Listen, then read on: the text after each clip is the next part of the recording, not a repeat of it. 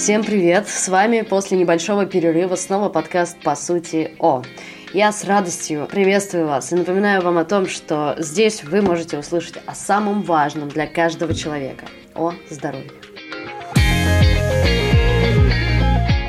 Сегодня у нас в гостях Анетта Орлова, кандидат социологических наук и психолог с 15-летним стажем работы. С ней вместе мы поговорим, по сути, обо всех вещах с приставкой «психо» на свете. Начнем с психосоматики. Анетта, это слово звучит уже до смешного затерто, ведь чтобы у тебя не заболело, найдется какой-нибудь человек, который скажет, да, это все психосоматика. Что это вообще такое? Направление психосоматика, психосоматическая вот парадигма, она вызывает очень много вопросов, но чем дальше мы движемся, чем больше мы развиваемся, тем больше мы сталкиваемся с тем, что наше мышление, наше сознание, оно отвечает далеко не за все, что с нами происходит, что есть что-то более глубинное, что порой запускает в нас очень разные процессы. Психосоматика говорит о том, что наше эмоциональное состояние, наша нервная система, она во многом может влиять на наше физическое здоровье. Вообще, если говорить на языке психологии, то психосоматика подразумевает, что у человека есть определенные трудности эмоционального, психического плана, которые он не способен на этом уровне отработать, проработать. Очень многое из тех проблем эмоционального характера, душевного характера он игнорирует, и оно как бы вытесняется из поля его сознания. Он об этом не думает. Он не думает о чувствах, он не думает об обидах. Он просто обижается, гневается, но он даже этого не чувствует, не понимает. Он игнорирует, что ему тяжело в каком-то пространстве. Он игнорирует внутренние конфликты, которые у него в семье. Он все время что-то игнорирует, что на самом деле для него значимо, для его психики значимо. Он берет это все, вытесняет в свое бессознательное, он об этом не думает. Там идет процесс там огромное количество разных внутренних содержаний. И там очень много эмоций. Они все постепенно-постепенно образуются в большие комплексы эмоциональные. А дальше происходит так называемая конверсия. То есть,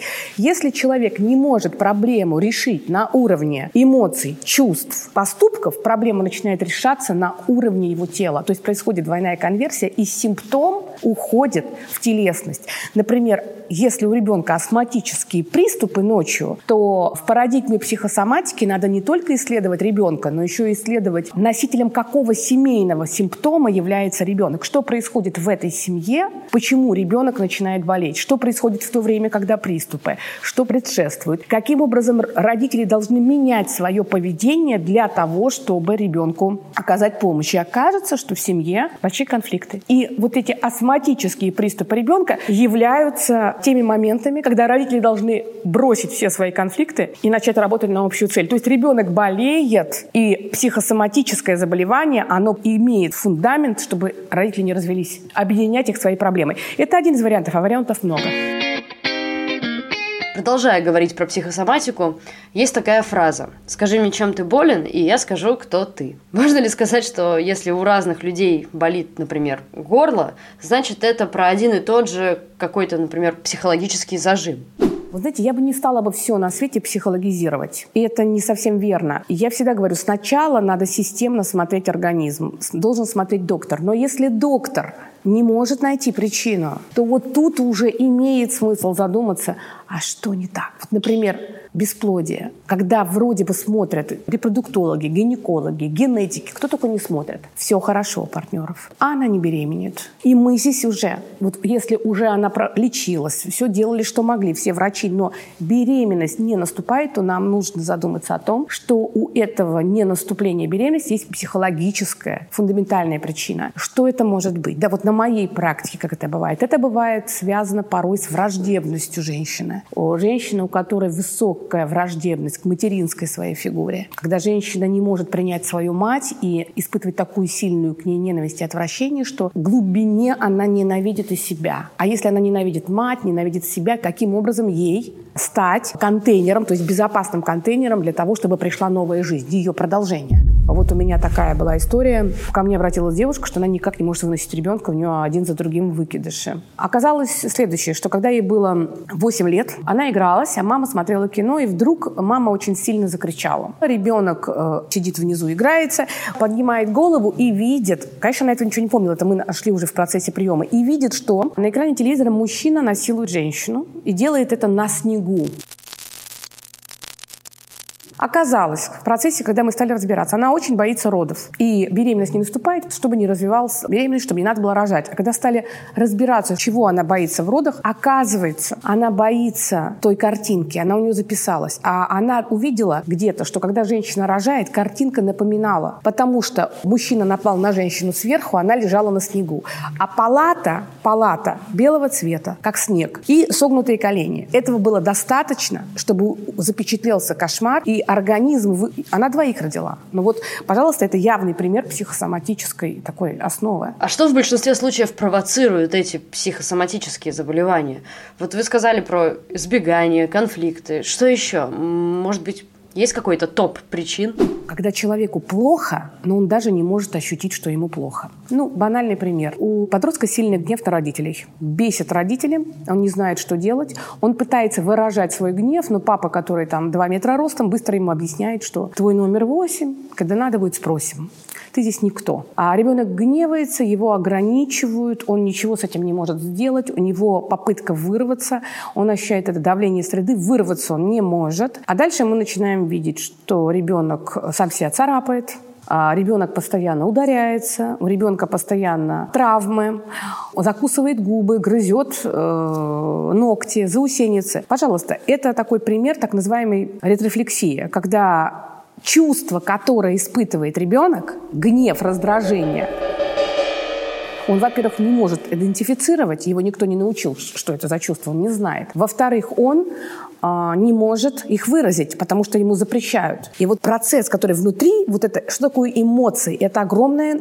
количество заряженной энергии. Вот эта заряженная энергия, она никуда не девается, она его распирает изнутри, и он должен ее подавлять. Что он делает? Все то, что он бы хотел бы сделать с другими, то есть ударить, разрушить, выразить свой гнев, оцарапать, ну то есть базовые биологические причины гнева, он все это начинает направлять на себя. Именно поэтому подростковый возраст очень хрупкий, потому что они все свои непрожитые эмоции направляют на самих себя. Вот кожа – это один из самых таких важных органов в нашем теле. И то, как человек взаимодействует со своей кожей, мы можем по этому определить, какой стиль поведения у человека. Поэтому если мы имеем с вами, например, нейродермиты, аллергии, то мы говорим, что человеку очень плохо в тех условиях, в которых он находится. Что-то происходит между ним и внешней средой. Кожа – это главный орган, который отвечает за личные границы. Что-то происходит. Надо искать. Что там происходит? Например, если мама гневается на отца, но при этом подавляет себя и при этом кормит ребенка, вероятность, что у ребенка будут такие проявления, достаточно высока. Это такое поле, которое еще требует проработки, требует э, изучения изучения, но у этого есть чисто биологическая причина. Огромный объем энергии, который не может быть выброшен в виде речи, в виде действия, в виде конфликта. И тогда этот внутренний конфликт трансформируется и ударяет по телу. Вообще э, нас никого особенно-то не учили, особенно в нашей культуре, уважать свои границы. Нас никого не учили относиться к себе с любовью. Это у меня очень большой курс по повышению самооценки. И я могу вам сказать, что почему я эту тему выбрала. Потому что я сама была человек с очень низкой самооценкой. Потому что меня выращивали мои родители, они говорили, ты должна вырасти хорошим, добрым человеком, порядочным человеком. И тобою должны быть довольны. Вот, пожалуйста, родительское послание номер один. Тобою должны быть довольны. Когда я занималась музыкой, гимнастикой, у меня были хорошие результаты, меня хвалили, маме говорили, какая у тебя хорошая дочка. Моя мама говорила, других не держим. Вот, пожалуйста, второе послание. Не будешь такой, как тебя хотят видеть твои близкие, ты не нужен. Третье. Мама, пожалуйста, э, я хочу там купить, э, ну, папа, чтобы мне купил сапожки. Доченька, тебе никто ничего не должен. Надеяться надо на себя. Вот пока мы даем тебе, что можем, а так вырастешь, сама себе купишь. Ну, как-то в таком духе. Установка была, никогда никого ни о чем не проси, потому что тебе никто ничего не должен. Надейся только на себя. А теперь представьте себе, вырастает девочка, у которой три убеждения, у меня их было больше. Три убеждения. Первое, тобой должны быть довольны. Второе, если ты будешь не такая, как тобой хотят быть, ты нафиг никому не нужна. И третье, никого ни о чем не проси, надейся только на себя. Как вот вы думаете, такой человек сможет проявлять свои эмоции?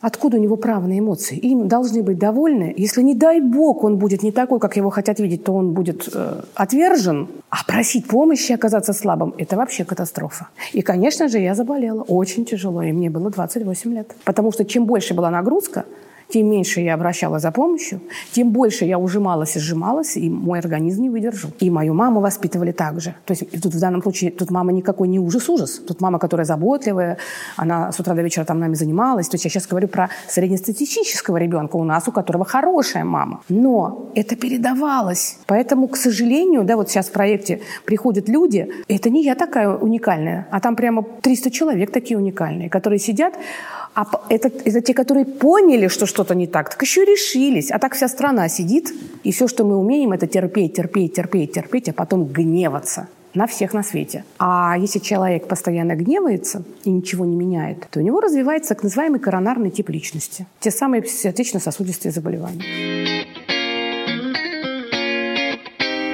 Если мы начинаем сейчас говорить об этом с будущими родителями, ваши прогнозы. Можем ли мы рассчитывать, что следующее поколение, наши дети, психически будут здоровее и устойчивее, чем мы? Ой, хороший вопрос задаете. Раньше я думала, что да. А сейчас я понимаю, что у каждого поколения своя психиатрия. Потому что если мы говорим, что проблема тех, кому сейчас 30, 25, там, 40, 45, я не говорю про старшие, это низкая самооценка, неумение себя отстаивать деликатно, а наоборот терпим-терпим, потом взрыв. Не любовь к себе и неприятие у тех, кто младше, молодые, у них уверенностью было лучше. Если мы говорим про тех, кому 40, они больше всего боялись своих родителей. Мир вокруг был безопасный, а родители были такие, ну, ужас-ужас. То есть, не дай бог, родители узнают. Но все-таки мы более или менее могли понимать, что внешняя среда более-менее безопасна. А сейчас что происходит? Сейчас культура родительства резко шагнула вперед. Сейчас вот все те женщины, которые, например, у меня учатся, они лечат себя для того, что, ну, лечат это я образно, для того, чтобы своим детям помогать. То есть родители стали намного лояльнее, намного включеннее. Папы сейчас гораздо больше уделяют внимания. Мамы читают. Но вы посмотрите на пандемию. И мы говорим, что теперь родители... То есть, и сейчас непонятно, когда лучше. Теперь мир схлопнулся до твоей семьи. То есть в твоей семье тебе нормально, но ты сидишь на дистанционном обучении, и выходить вовне надо надеть вот эту вот маску. Понимаете, вот пандемия говорит о том, что, извините, вряд ли те, кто сейчас э, сидят на дистанционном обучении, а представьте, кто первый класс сидит, вряд ли у них будет особая уверенность. Да? Это надо тоже вопрос. А вопрос в продолжении темы пандемии. С чем мы уже сейчас имеем дело? Какие мы видим последствия? Как вы чувствуете уже на своей практике? Какие сюрпризы преподнесла нам эта ситуация и чего нам от нее ждать дальше. Я бы так сказала, апрель – это был резкий всплеск тревожных расстройств. Потом мы стали скатываться в депрессии. Июнь, июль – это такое депрессивная, но кто-то стал выходить из депрессии, у кого-то тревога продолжала. А дальше вот сейчас мы говорим, что с одной стороны повышение тревоги, но люди вроде бы адаптировались, но они уходят в депрессию. То есть они уже не настолько стревожатся, потому что идет какая-то адаптация, зато усиливается объем депрессивного состояния. Но есть категория людей, которые не умеют это чувствовать. Они не умеют это чувствовать. Они блокируются, группируются и работают в том же режиме, не уделяя внимания своим эмоциональным состояниям. То есть они плевать хотели на тревогу и наплевали на депрессию, потому что это для слабаков в их парадигме. Они не обращаются за помощью. Вот у таких людей, которые не работают ни со своей тревожностью, ни со своей депрессией, не уделяют этому внимания, вот у них сейчас начинает резко повышаться психосоматика. То есть мы говорим о том, что они не отреагировали ни на эмоциональном, ни на чувственном уровне, и тогда тело начинает брать свое через болезни. И сейчас, вот по логике ноябрь-декабрь, если бы не было бы второй волны, то должен был быть всплеск психосоматики. Сейчас вторая волна, может быть, она оттеснит немножко, потому что еще больше люди поджались. Знаете, вот как отличить э, психосоматического человека? То есть человек, который больше подвержен психосоматике. Mm-hmm. Он всегда говорит «я понимаю». Он вообще никогда не говорит «я чувствую». Если, например, ему сказать «слушай, давай попробуем, что ты чувствуешь к телу», он начинает раздражаться. Он говорит «я не понимаю, что я могу чувствовать телом». Если ему говорить, слушай, а как ты относишься к медитации? Он говорит, что за бред? И вообще это такой ужас-ужас. Я вообще не понимаю, что это такое. То есть мы говорим о том, что у него только мышление работает. Он очень отлучен от своего тела. Он не в контакте с телесностью, и любой опыт тела для него является подавленным, архаичным. Он его боится. Он боится. Он не в контакте. Это люди, которые живут в голове. Поэтому они пытаются все рационализировать, все интеллектуализировать. У них практически нет эмоций. Они не используют никакие эмоциональные выражения. Это люди, которые не доверяют своему телу и также о нем не заботятся. Я сейчас не про то, они могут быть в идеальной форме и без конца не вылезать из спортзала. Но тело они будут использовать как инструмент показать, как бы его изнасиловать побольше, чтобы его, оно было красивым, подтянутым. А вот контакта с ним у них нет. И тогда тело весь удар берет на себя и начинает выдавать разные подарки. Человек – это биосистема. Если мы посмотрим, что кто выживает, да, какие виды выживают в природе, то мы увидим, что есть определенные признаки, которые помогают виду выживать. Вид выживает не потому, что он самый умный, и не потому, что он самый сильный. Этих факторов недостаточно. Выживает та популяция, тот вид, где быстрее всего идет адаптация к изменениям. То есть мы говорим о том, что все мы сегодня оказались в ситуации, где мир меняется настолько быстро, что эти изменения перестают быть комфортными. А пандемия пандемия, она еще и создала огромную диффузную тревогу, то есть тревогу неопределенности. И для того, чтобы сегодня человеку справиться, вот увеличить свой жизнеспособный потенциал, ему нужно для себя помнить, что первое, чего он не должен делать, это проваливаться либо в прошлое, либо в будущее. Например, мы начинаем думать о том, сколько мы зарабатывали там полтора года назад, до пандемии, сколько у нас было работы, э, сколько у нас было мероприятий, например, у меня было простроено на год там порядка там 60-50 там разных публичных тренингов. И вот я сижу такая и думаю, ой, вот полтора-то года назад у меня было 50 тренингов, а сейчас у меня 3. Это означает, что я направляю свой мозг на тот убыток, который образовался, эмоциональный в первую очередь. Я говорю, было классно, стало не классно. Что я буду испытывать? Я буду испытывать подавленность радость или грусть. Поэтому, когда мы проваливаемся в прошлое, это касается воспоминаний о прежнем партнере, воспоминаний о первой девушке, которая была самая красивая, воспоминаний о бывшем муже, который все делал, а теперь какой-то не тот обмылок у меня или так далее. То есть вот эти все. Вот не стоит этого делать. Прошлое оставьте прошлому. В настоящем есть энергия и в настоящем есть сила. Теперь про будущее. Люди, которые обожают планировать и у которых все должно быть четко простроено, сейчас являются самыми уязвимыми. Это самая уязвимая категория, потому что они пытаются сейчас запланировать свое будущее. Сегодня никто не знает, что будет. А если никто не знает, что будет, то у нас будет повышаться тревога дефицита информации. Чем больше мы будем пытаться выискать, как обеспечить себе стопроцентное будущее, тем выше будет тревога дефицита информации. То есть в прошлое это апатия, будущее тревога. А настоящее это жизнь. В настоящем-то очень много есть на что опереться. А вот в будущем вообще непонятно. Поэтому сейчас время мыслить очень короткими периодами времени. Второй важный момент. Когда я в настоящем, то я про себя говорю, а как мне удобно на этом сидеть кресле? Я могу сидеть так, как будто бы я в напряжении, не расслабляясь. И таким образом мое тело, оно не будет давать мне поддержку, оно будет уставать. Оно будет уставать, потому что я должна удерживать это напряжение и при этом еще что-то говорить. Я не в контакте с телом, оно устает. Совершенно по-другому, если я параллельно нахожусь в теле, то есть я чувствую это кресло, я фокусирую во время разговора внимание на своем дыхании, потому что дыхание – это контакт с телом. Дыхание – это контакт с жизнью. Дыхание – это энергия. Я это контролирую. И таким образом я все время нахожусь в теле. Тогда нагрузка, она у меня распределяется, и тело устает меньше. Поэтому ставим будильник, и на каждые полчаса, когда звенит будильник, мы начинаем себе задавать вопрос, а я в теле? А я чувствую свои ноги? А я твердо стою на ногах? А дыхание у меня есть или у меня поверхностное? Или у меня замершее дыхание, потому что я вся где-то там, я в тревоге. А я сжаты у меня локти, а подняты плечи от усталости. Все, я расслабилась. Я себе вернула себя. Это, может быть, маленькие лайфхаки, но они очень эффективны. Порой они гораздо эффективнее, чем серьезные и сложные формулы. А бывает так, что человек физически здоров, и медицина у него ничего не находит. А он все равно постоянно жалуется и говорит, что, не знаю, ему невыносимо, что он вообще готов уже умирать. Вот что с такими людьми происходит в этот момент? Это действительно такая большая, на самом деле, тема. Здесь очень аккуратно надо быть с такими людьми, потому что это может быть так называемый такой ипохондрический склад характера, а также это может быть в структуре больших, серьезных психических заболеваний. Люди, которые постоянно прислушиваются к своему телу, у которых постоянно возникают тревоги, то одно у них болит, то другое болит, им таблеточку дали, они говорят, на эту таблеточку у них аллергия, им дали другую, на это у них где-то чешется, на это у них где-то горит. То есть вот здесь очень надо аккуратно, потому что это все-таки здесь, я бы сказала, надо к психотерапевту, потому что вот очень такая пограничная зона, и часто это в структуре других совсем серьезных психических заболеваний могут быть такие вот симптомы. А если говорить про склад нытика, просто такого, давайте упростим, уйдем от психиатрии, психотерапии, скажем, что есть люди, которые просто постоянно жалуются, Потому что это удобно. Потому что если я все время жалуюсь, сама, э, сама затрудняюсь, то либо другие люди будут мне помогать, либо, в общем-то, я могу особо ни к чему не стремиться.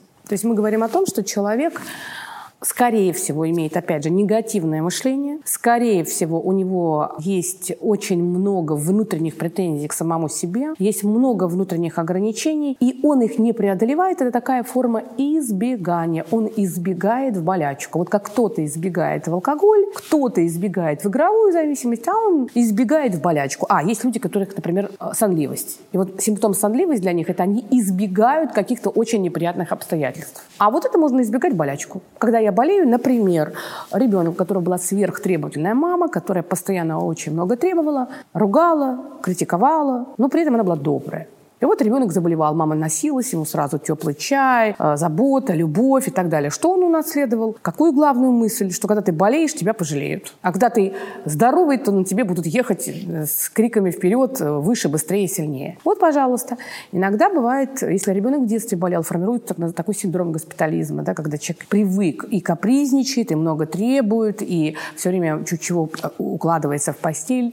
Поработали в постель, поработали в постель. Такие люди все время все делают из постели. Они могут там работать, и жить, и есть, и все делать. Анетта, давайте представим ситуацию. Вот болит у меня голова. Я сижу дома, понимаю, что для этого нет каких-то внутренних причин, да и таблетку я вроде уже выпила, и все равно не проходит. Можно ли как-то услышать свой организм, свое тело, чтобы оно сказало мне, Надь, ну ты чего, вот, вот же в чем проблема-то. Я думаю, что самой это сложно сделать все-таки. Давайте будем честными. А, да, действительно, кстати, головные боли – это очень часто психологический защитный механизм. То есть, когда, например, банально в приеме человек начинает рассказывать про какой-то опыт, и он вдруг вспоминает что-то из детства. Ну, может очень сильно начать болеть голова, и начать говорить, у меня очень болит голова, я не понимаю, я не могу понять, я не могу понять. Он повторяет какую-то свои задачи. И мы уже как терапевты приблизительно представляем, что, скорее всего, в детстве у этого ребенка, когда он был маленьким, у него произошло такое расщепление. Он видел, что что тот человек, которого он любит и который любит его, при этом к нему проявлял агрессию. У ребенка уже в тот период произошло такое раздвоение. Каким образом тот, кто меня любит, ко мне агрессивен? Например, папа или мама. И вот уже на том этапе у ребенка формируется мощнейший зажим на уровне глазного сегмента. И всегда, когда он попадает в ситуацию какого-то выбора или какой-то непонятности, у него срабатывает этот зажим, и у него начинается мигренозная боль.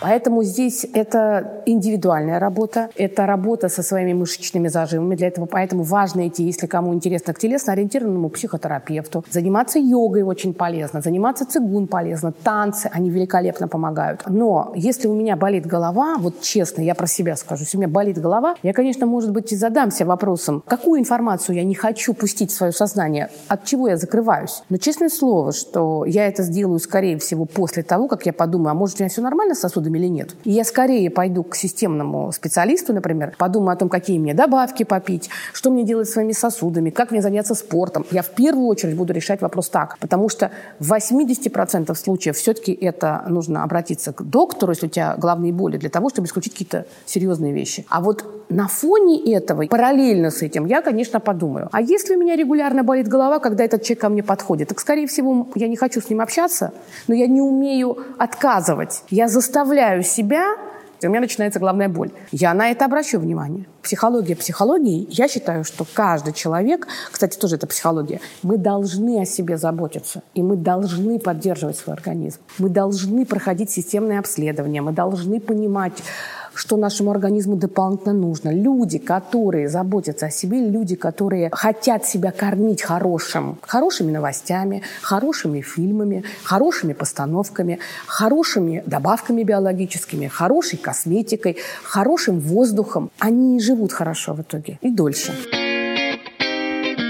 Ага, выходит, что с помощью физических нагрузок, витаминов, БАДов можно стабилизировать свое состояние. Дайте нам еще какие-нибудь лично ваши рекомендации. Я говорю про свою практику. У меня долгое время я себя чувствовала очень слабой, и я ничего не могла с этим поделать. Я ходила к врачам, я ходила туда, я ходила сюда. В результате мне прописали всего лишь там один маленький такой баночку, в которой есть сумма определенных витаминов, там э, витамин D, там опять же мне прописали магний, БАДы. Все это БАДы. Но я начала их пить, и я стала себя чувствовать несоизмеримо лучше. Я для себя понимаю, что, наверное, лучше не дожидаться, пока ты заболеешь, и потом ты будешь серьезные препараты пить, которые должны уже лечить симптомы. Я лучше подумаю о том, как баланс в организме. Мне кажется, что БАДы хороши тем, что они помогают организму находить свой собственный баланс. То есть мы через БАДы мы активируем свой иммунитет, и мы заботимся о своем теле на том этапе, когда оно здорово еще. И в завершении нашего выпуска по традиции мы просим наших гостей назвать одну любую полезную привычку,